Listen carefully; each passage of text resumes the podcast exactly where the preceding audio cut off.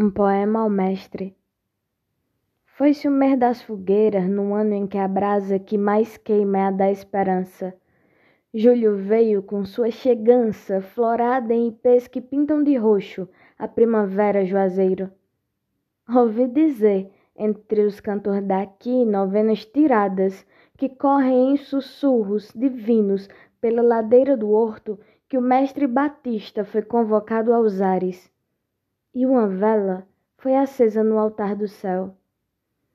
Tem para mim que escutei um verso dele nesse instante, ganhando comprido da rua de Pedro, que lhe espera com a chave certa para seu caminhar iluminado. A mãe de Deus, me disseram, revelou em um gesto um carinho pelo mestre que virou estrela. Me sopraram ainda que ele está à direita do padre, aconchegado com bigode, fazendo as nuvens tremer em um mote, de maneiro pau e recitais de amor sem fim. E hoje o céu, em improviso, ganhou mais rima e oração.